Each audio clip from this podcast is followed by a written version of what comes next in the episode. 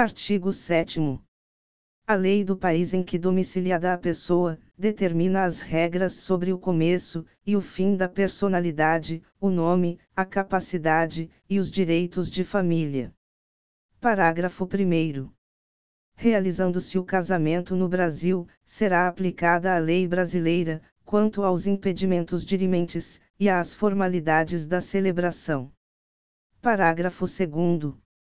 O casamento de estrangeiros, poderá celebrar-se, perante autoridades diplomáticas ou consulares, do país de ambos os nubentes.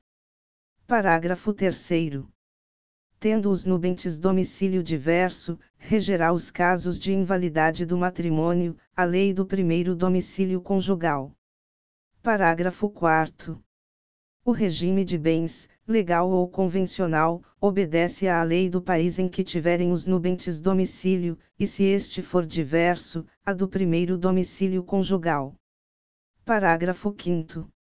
O estrangeiro casado, que se naturalizar brasileiro, pode, mediante expressa anuência de seu cônjuge, requerer ao juiz, no ato de entrega do decreto de naturalização, se apostilhe ao mesmo, a adoção do regime de comunhão parcial de bens, respeitados os direitos de terceiros, e dada esta adoção ao competente registro. Parágrafo 6. O divórcio realizado no estrangeiro, se um ou ambos os cônjuges forem brasileiros, só será reconhecido no Brasil depois de um ano da data da sentença, salvo, se houver sido antecedida de separação judicial por igual prazo, caso em que a homologação produzirá efeito imediato, obedecidas as condições estabelecidas, para a eficácia das sentenças estrangeiras no país.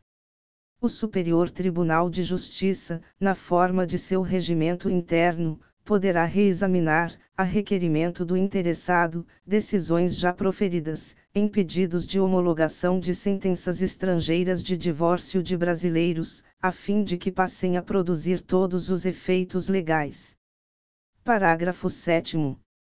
Salvo o caso de abandono, o domicílio do chefe da família estende-se ao outro cônjuge e aos filhos não emancipados, e o do tutor ou curador aos incapazes sob sua guarda. Parágrafo 8. Quando a pessoa não tiver domicílio, considerar-se-á domiciliada, no lugar de sua residência ou naquele em que se encontre.